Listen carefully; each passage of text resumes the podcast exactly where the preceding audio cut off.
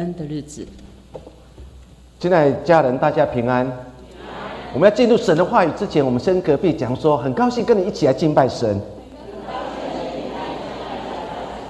我们一起来做一个祷告。亲爱的父神，谢谢恩典，让我们来到你面前献上感谢。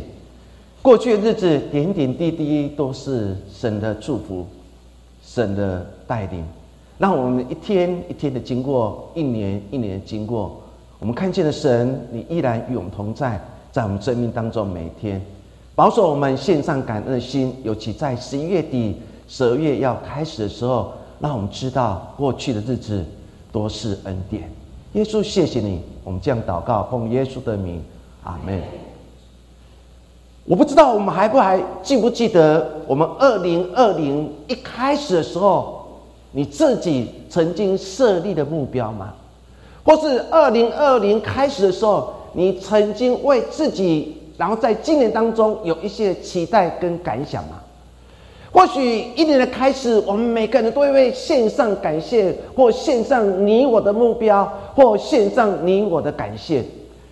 有些人认为，希望在二零二零的时候，让我的事业有成，让我的工作能一帆风顺。说他期待在新的一年二零二零，让他事业有成。有人认为说，我更期待的就是在今年当中，我可以除到我人生的第一个一百万。所以他就很认真的期待自己在十二月底的时候，我就可以存到一百万，这是我二零二零的目标。有人认为说，我期待二零二零一个目标就是告别单身日子，我要开始进入婚姻的生活。有人认为说，我期待在二零二零的时候，我可以买到属于自己的房子，我不再跟别人租房子，我有自己的窝，可以在自己的窝当中平安的度过每天。或许这也是我们每个人在面对新的一年开始，我们很多人的期待跟希望，不是吗？有人认为说，我的车子已经十几年了，我每次带我的太太，然后我的孩子出去，我总是心惊胆跳，所以我跟神讲说：神啊，二零二零我要买一台新的车子，带着我的家人到台湾每个地方去游玩，所以期待在一年我可以买到一辆的车子。有认为说，我更期待的。这些都是物质的享受，我更期待的就是我能一家和乐的过每一天。有人认为，我期待我的教会能大复兴，我们可以坐三百多个人，有一天那个三百多个位置完全都坐满。这是我对教会一个二零二零一个非常大的期待跟目标。但是。二零二零已经到十一月二十九号了，事业有成吗？存到一百万吗？告别单身吗？买房子吗？换车吗？一家和乐吗？教会大复兴吗？一场的新冠状病毒把你跟我的梦想完全都打碎了。但是当我们安静下来，你回想。二零二零到目前为止，最大的感谢事情就是你跟我还活着。你跟你隔壁讲说：“哎，你还活着哦。”有时候想想，事业有成。存到一百万，告别单身，买房子，换车，一家和乐，大教会大复兴。但是更重要的，虽然以上所有的事情，或是不在以上所有事情当中，我们都无法达成。但是我们唯一要感谢上帝的是，我们还活着，我们还可以来到神的教会，我们还可以坐着那辆破的汽车。我至少在今年当中，我可以存到二十万或是十万。但不管如何，这一切我都要。献上感恩的心。有一个非常出名美联社的摄影记者叫伯格，因为加州发生的大火，他在美国的帕纳郡，然后一家的老人的中心收养那些无法行动的老人们，因为一场大火把这个老人院全部烧光了。可是，在老人院的外面。有立一个牌子，来告诉每个进入这个老人院当中的人说：戴口罩，勤洗手，保持社交距离，注意安全，来加入我们吧。很讽刺的一个告示牌，因为后面的老人院已经完全被火焚烧了。冠状病毒。让我们更加懂得珍惜自己。冠状病毒透过政府的法令当中，要告诉我们一件事情：戴口罩、勤洗手、保持社交距离、注意安全。但是这一切，让我们与人之间之间的隔隔离越来越远了。似乎我们保全了性命，但是我们却让人真人之间的距离也越来越远。到底二零二零，当我们静下来，你还有什么值得感谢事？或许我们当中有人说，二零二零根本没有值得感谢的事情，因为我失去了一切。或许对欧洲美洲人，他们在二零二零，他们要过感恩节的时候，其实他们心里面有很多的纳闷。我们种种还选不出来。二零二零，我们所面对的那苦难竟然越来越多，因为冠状病毒没有离开，甚至还越来越侵袭人的生命。上帝啊，二零二零，在我生命当中没有任何。值得感谢的事，是不是我们也像很多人？当我们安静下来，当我们要过感恩节，要献上你我感谢的时候，或许我们第一个印象就是说，上帝没有值得感谢的事情，因为一百万没有了，车子也没有了，然后。事业顺利，告别单身，一切都没有了。我本来可以大请宴客，但是因为社交距离，我们只好到公证结婚当中，只有我们两个人，还加上一个法官。我的人生，我的婚姻竟然这样过了，只有三个人参加。上帝啊，我二零二零哪有值得感谢的事情？为什么我无法感谢？当我们安静下来，就是其实我们需要不多。但是想要的太多了。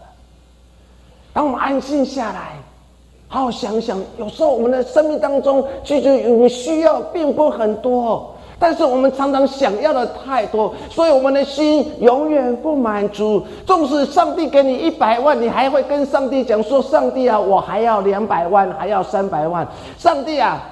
我要一台新车，上帝说好，很棒，你很努力，是给一台新车，你可能买了一台新车六十万，但是你看到隔壁是开一百多万，你心里想说，上帝为什么他六十，我六十万，他一百万？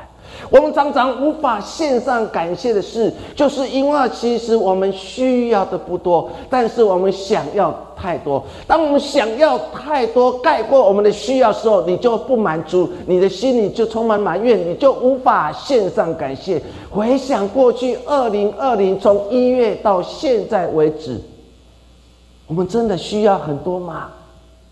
没有。其实我们想要的往往盖过我们需要。我们的心越来越不平安，我们心越来越埋怨，因为我们无法献上感谢的心。现在家人，真正富有是什么？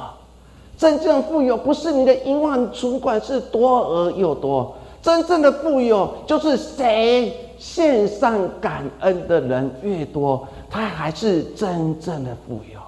富有不是比你的银行存款的多，比你的房子多，比你的汽车谁比较大，谁比较多钱。更重要的，真正一个富有的人，就是在每一天当中，你存了多少感恩的钱在你的户头里。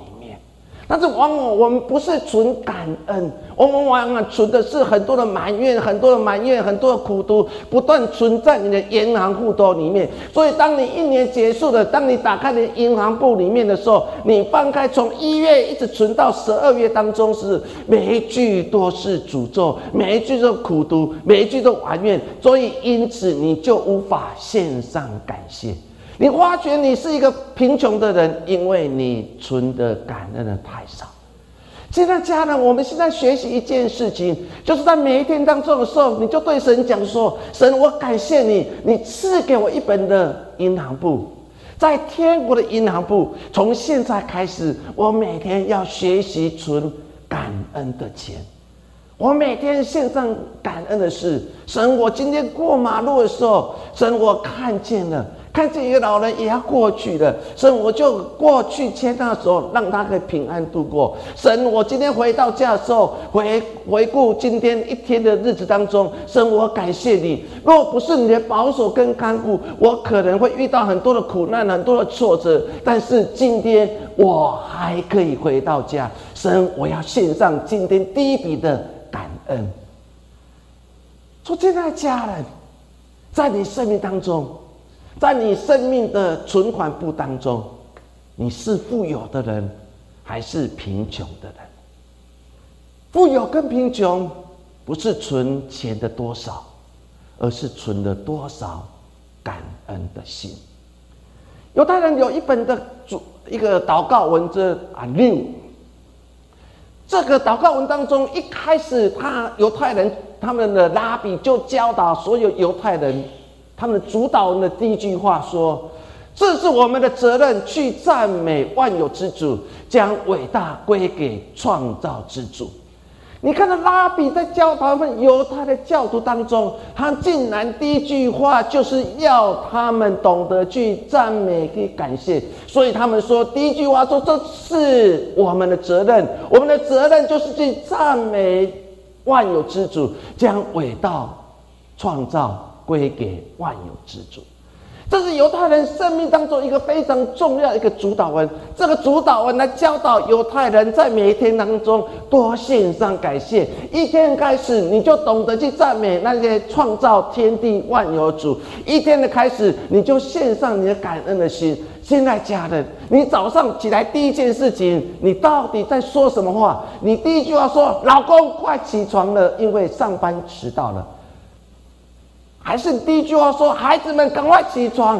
现在已经七点二十，你剩下十分钟。虽然我们家刚好在南坎国中、南坎高中对面，但是快要来不及，赶快冲出门嘛！赶快起来吧！很多时候，我们早上起来第一件事情，就在一个很忙乱当中、很慌乱当中，在叫醒别人，然后在辱骂当中，然后开始一天的开始。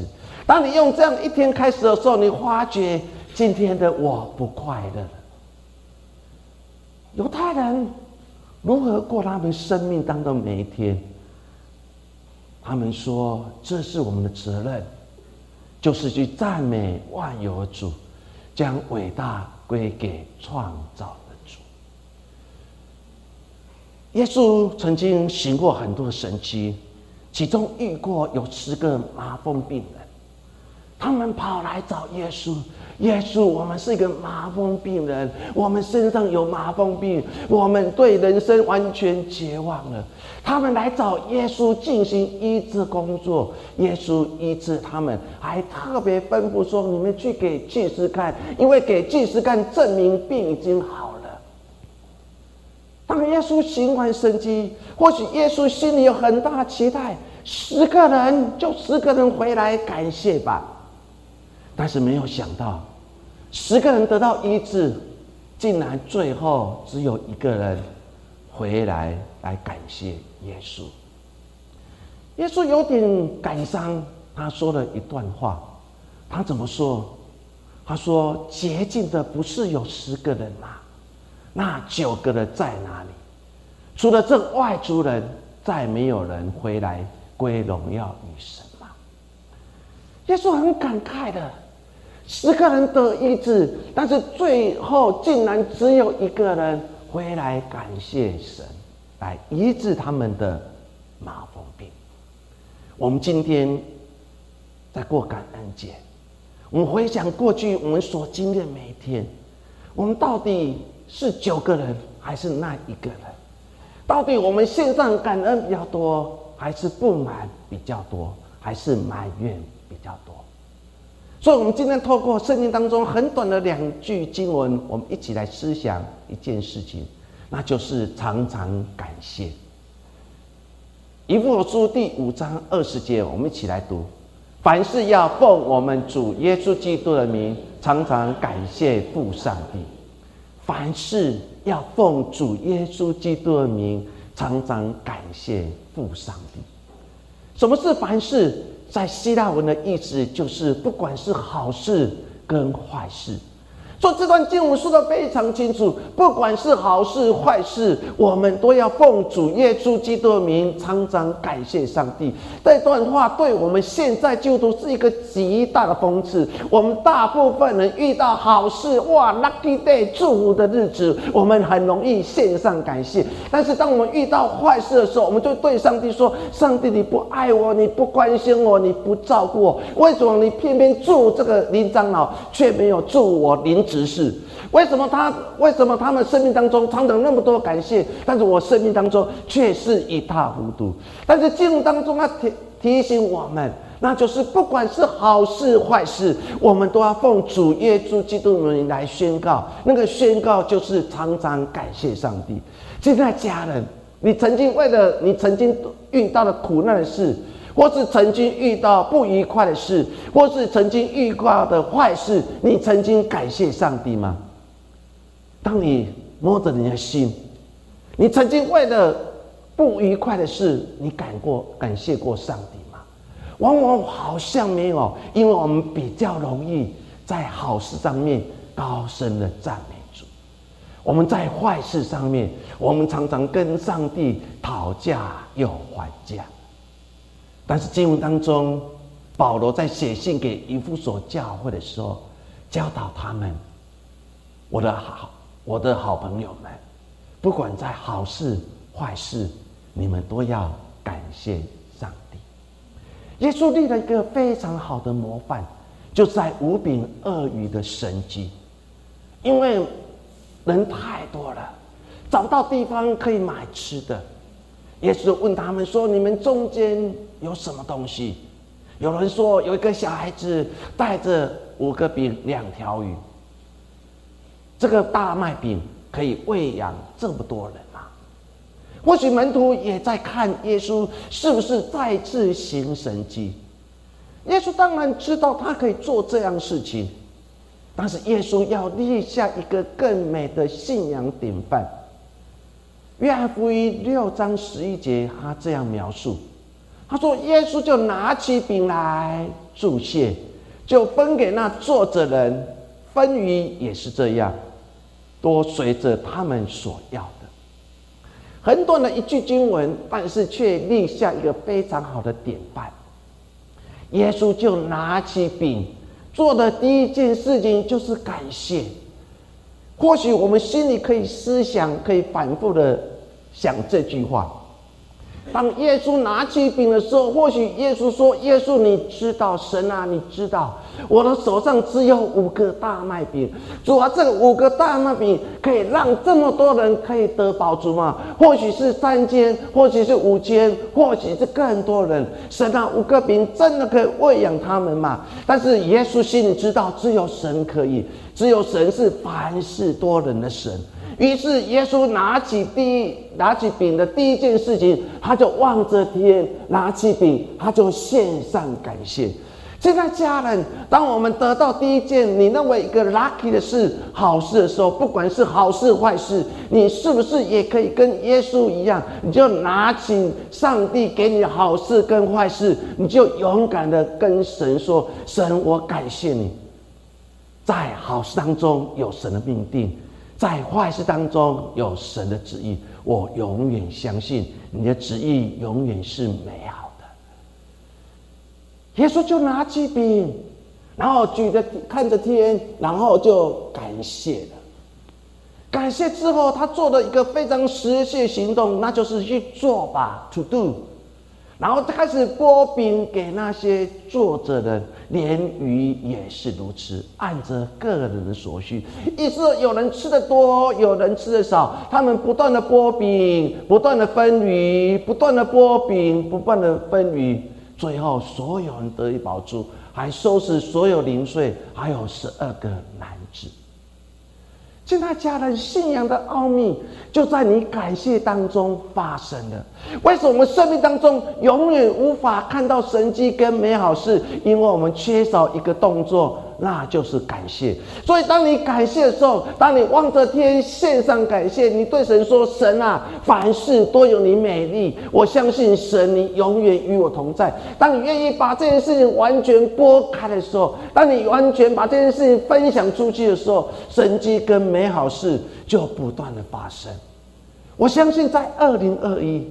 当我们愿意把我们所期待的事，你就望着天，你就举起来说：“神啊，我第一个一百万就在于你。神，我要告别我单身生活，就在你。我要把这件事情完全交托给你。当你愿意把它破碎在神的面前，当你愿意破碎自己在神的面前，二零二一有美好事会发生在你生命当中，如同耶稣不也是如此吗？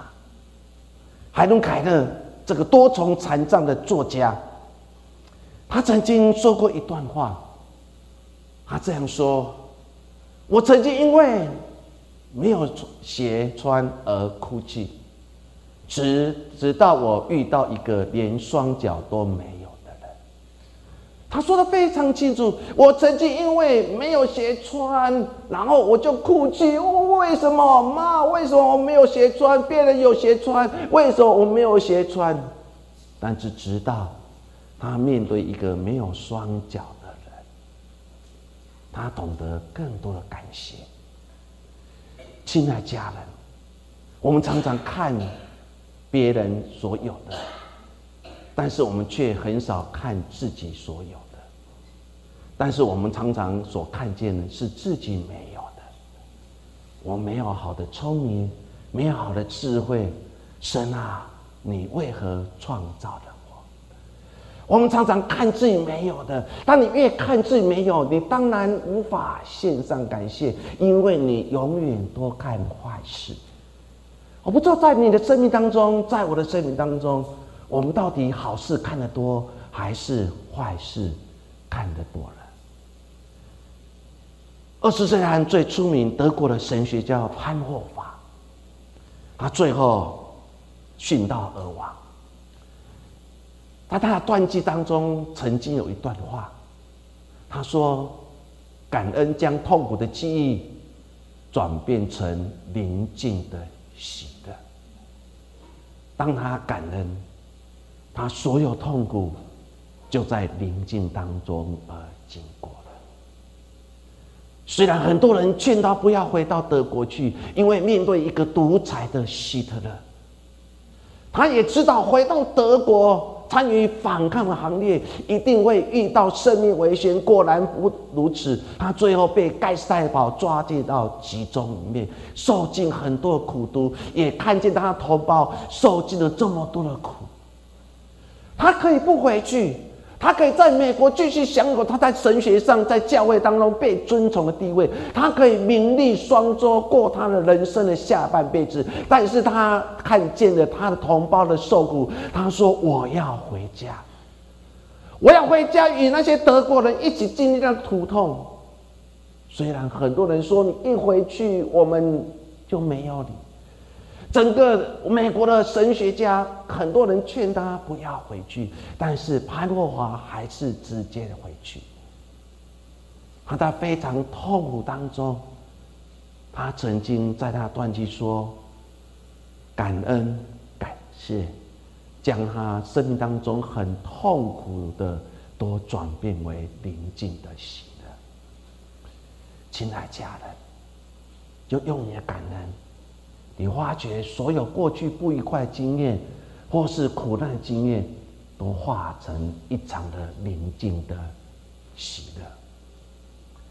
我来说，我在神学院刚毕业那时候，二十九岁，还正年轻，头发非常茂盛的时候，哇，带着很大期待，要开始进入牧会的工作。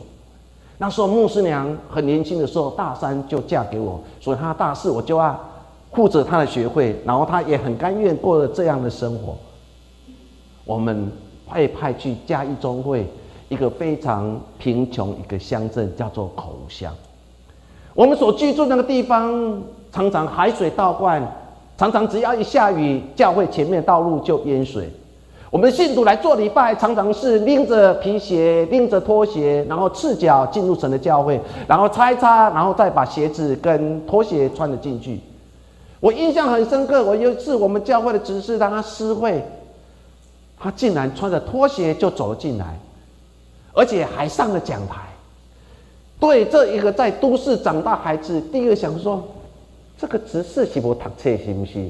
难道不知道做礼拜施会者要穿皮鞋吗？于是我就结束之后，我就跟他讲说：莫执事，下礼拜若是你穿着鞋子来施会的时候，一定很棒。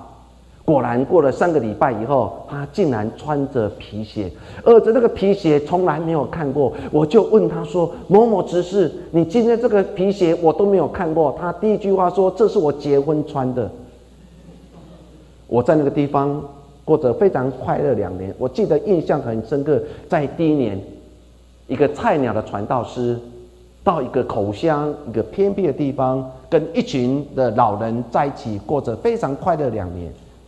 有一天我要去探访，然后我就骑着摩托车，然后那一天是十一月底、十二月，云林的海边到了冬天是非常寒冷，海风一阵一阵的吹来，心里想说我的手怎么那么背，没有抽到都市，竟然抽到口无香，然后太太又在台北过着幸福快乐的日子，我一个人单身，然后在口香默默的守候这些的信徒。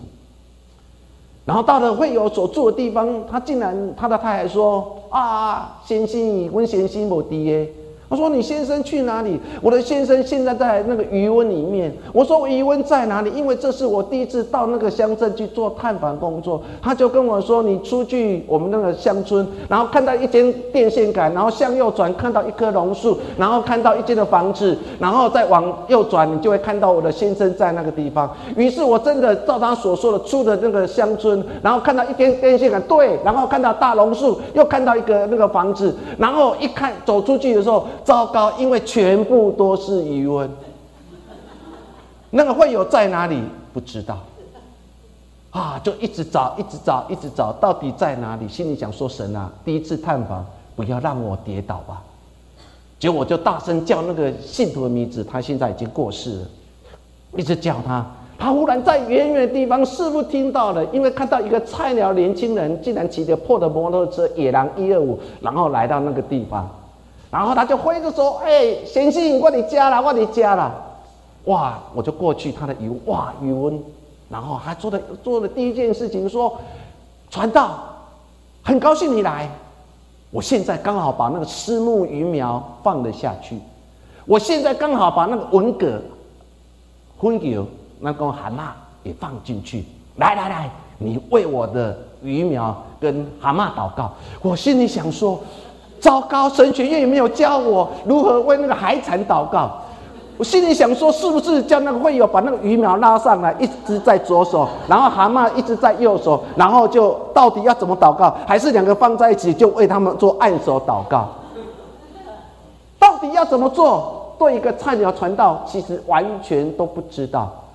这时候，上帝给我非常聪明，于是我就站在语文当中，我这好像是一个傻子潘娜。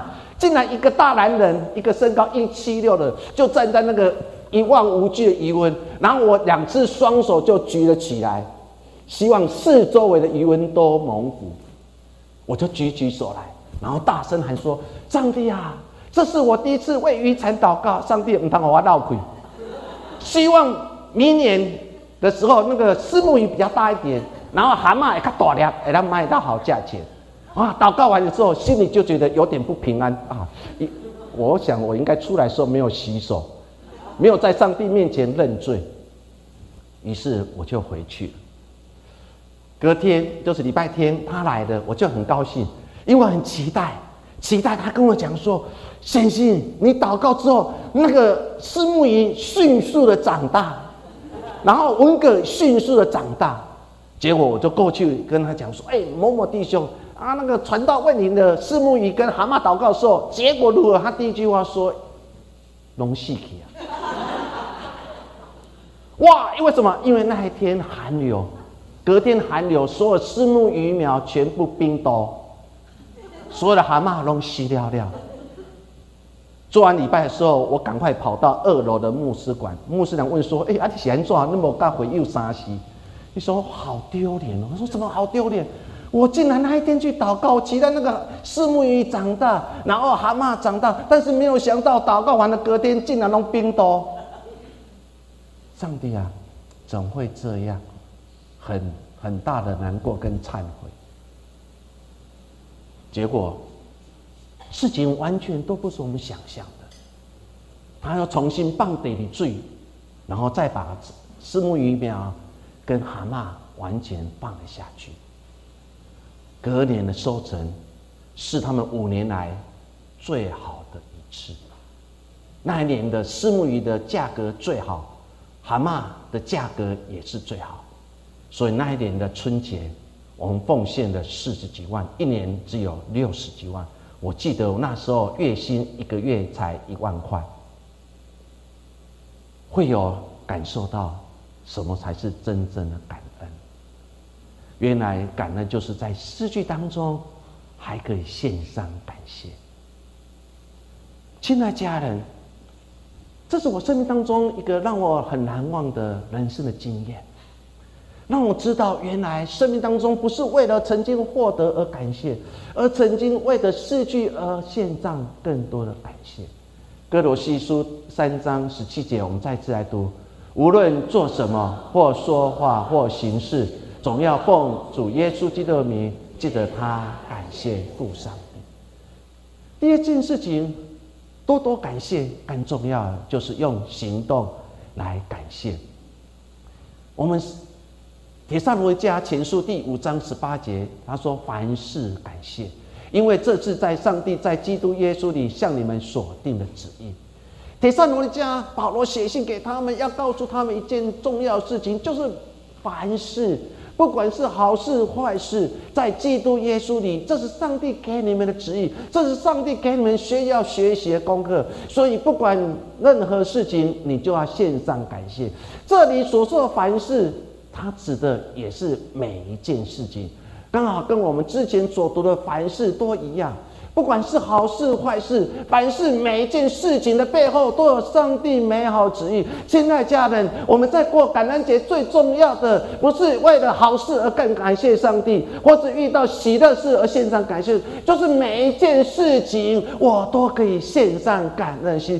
这才是一个基督徒一个非常重要一件事情。我曾经在网络上看过一个泰国的乐色西施。什么是乐色西施？因为他妈妈就是一个做资源回收，那以前咱台湾人讲叫拍地下古下，她是一个资资源回收的一个太太，为了养育她的孩子。后来她这个女她的孩女儿当中，然后在她十七岁的时候，她就去参加那个选美，结果这阿敏在十七岁的时候，成为泰国一个选美的皇后。哇！一下子从一个简直乐色的人，然后一下子成为一个选美皇后。你可以想象，那广告、电影，所有一切名利，全部集中在她身上，因为认为这个女生有前途，在演艺界有前途，在外面有前途，因为她只有十七岁就能当上选美的皇后，所以她。立刻的镁光灯就焦点在他的生命当中，但是当他得到选美冠军的时候，他竟然做了一个让那大家不可思议的事，那就是他拿了奖金、拿了奖杯跟奖牌，就回到了他的家，然后看到了妈妈在捡拾垃圾的时候，他竟然整个人趴在地上，然后跪在妈妈的脚前，跟妈妈说：“妈，谢谢你。”所有的媒体焦点想要看的就是这个选美皇后阿敏是不是拿着她所赚的金钱说：“妈，这爸爸呢？”对我们来讲那是不可思议的事情。这爸爸而已，我们心里想说：“哇，惊喜孝顺的女儿。”或许大家很多媒体在看这个女人要做什么事情，或许大家也心中有很多怀疑，或许期望给她一个非常很大的 surprise，很惊奇，但是没有想到这个十七岁的阿敏。竟然穿着选美的衣服，然后跪在他妈妈的面前献上感谢，感动了很多泰国来报道这件事情的记者。你会吗？当有一天你得到博士，当有一天当到科长了，当你有一天你银行存款到一百万了，当有一天你嫁到一个好人家，你会回来跪在妈妈、爸爸面前，跟大家讲说：“爸妈，因为有你，才我现在的我。”我们在座年轻人，你曾经对你爸爸妈妈说过感恩的话吗？感谢的话吗？泰国西施十七岁阿米，他做到了，他不为大家异样眼光。他就跪在他妈妈资在收集资源回收时候，跪在他的脚前。他用行动来说出他的感谢。我们呢？我们真的有吗？保罗在写信给更多教会的时候，他曾经说了一段话，在更多后书十二章第七节到第十节，我们一起来读。又恐怕我因所得的启示甚大。就过于自高，所以有一根刺架在我肉体上，就是撒旦猜疑要攻击我，免得我过于自高。为这事，我三次求过主，叫这次离开我。他对我说：“我的恩典够你用的，因为我的能力在人的软弱上显得完全。所以我更欢喜欢夸自己的软弱，好叫基督的能力复庇我。”我为基督的缘故，我就以软弱、凌辱、极难、逼迫、困苦为可喜的，因我什么时候软弱，什么时候就刚强了。保罗在说自己软弱，他说：“我生命当中有一根刺，这根刺我曾经三次求神离开我，但神没有答应。”虽然如此，我还是要献上感谢。所以从今天开始的生命，我以软弱、凌辱、极难、逼迫、困苦为可感谢跟喜的事，因为我知道我什么时候软弱，什么时候就刚强了。保罗不是一个口说无凭的人，他是一个口说又用行动来证明他信靠神的人。纵使最后他殉道亡，他被斩头而殉道，但是他知道这是上帝在基督耶稣里为他所定的旨意，他献上感谢。就业圣经当中有一个王叫约沙巴，他面对了多国联军想要围困他们，他不知道如何面对，心里很难过。先知再次告诉他一件事情：你就叫那个圣歌队站在军队前面吧。圣经描写这段经文当中，于是约沙法王就设立了歌唱的人，然后在军队前面，然后他们就开始赞美耶和华，穿上圣洁的礼服。他们在军队面前大声的喊着说：“当称谢耶和华，因为他的慈爱永远长存。”你可以想象当时是多么的危机，因为多国联军已经把他们城市围起来，想要攻打他们，想要啊把他们完全吞灭的。可是约沙法在上帝的指引之下说：“不要烦恼，你就勇敢的让那个圣歌队站在军队前面，你们就这样说：当称谢耶和华，因为他的慈爱永远长存。”于是这些圣歌队人就站在军队前面，大声喊说：“当称谢耶和华，因为他的慈爱永远长存。”没有想到。短短的一句话，最后把多国联军给打败了。不可思议的一次的战争，是因为赞美。因为感谢，在我们生命当中，常常有多重的敌人，常常要攻击我们，常常要打击我们。我们是不是也有这样的信心？你就勇敢的赞美神。虽然我智慧不足，虽然我能力不足，虽然我的家庭不是很圆满，但是神，我依然要献上感谢。如同在今年当中，我们不是那么完美，我们遇到很多的打击，很多的困难，我们收入减少，我们只能在台湾逛逛。好的人还可以坐了飞机逛了一圈，还在这个天上画了八，然后再回。回来还可以跑去太平岛又绕回来，还可以跑去的小琉球 Okinawa 绕了回来。但是不管如何，我们献上感谢。我们很多的弟兄姐妹就带着上帝赐给我们这宝岛非常好的水果，然后献上感谢。今天爱餐的时候，我们可能大部分都可以吃水果大餐。我们献上感谢，因为我们深信我们的神与我们同在。印度的诗人泰戈尔曾这样说：“你今天受的苦、吃的亏、担的责、扛的罪、忍的痛，到最后都会变成光，照亮你的路亲爱家人，虽然二零我无法很坦然的说出我的感谢，虽然二零对你来讲是一个生命当中一个痛，因为你的收入减少，你的业绩减少，你的生活不像过去的那么如意。但是记得泰戈尔曾经这样说：今天你所受的苦，吃的亏，担的责，扛的罪，忍的痛。到最后都会变成光，照亮你的路。当你越多的感谢，你会发觉你的生命是如此。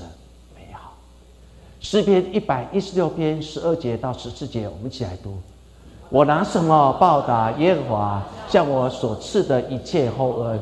我要举起救恩的杯，称扬耶和华的名。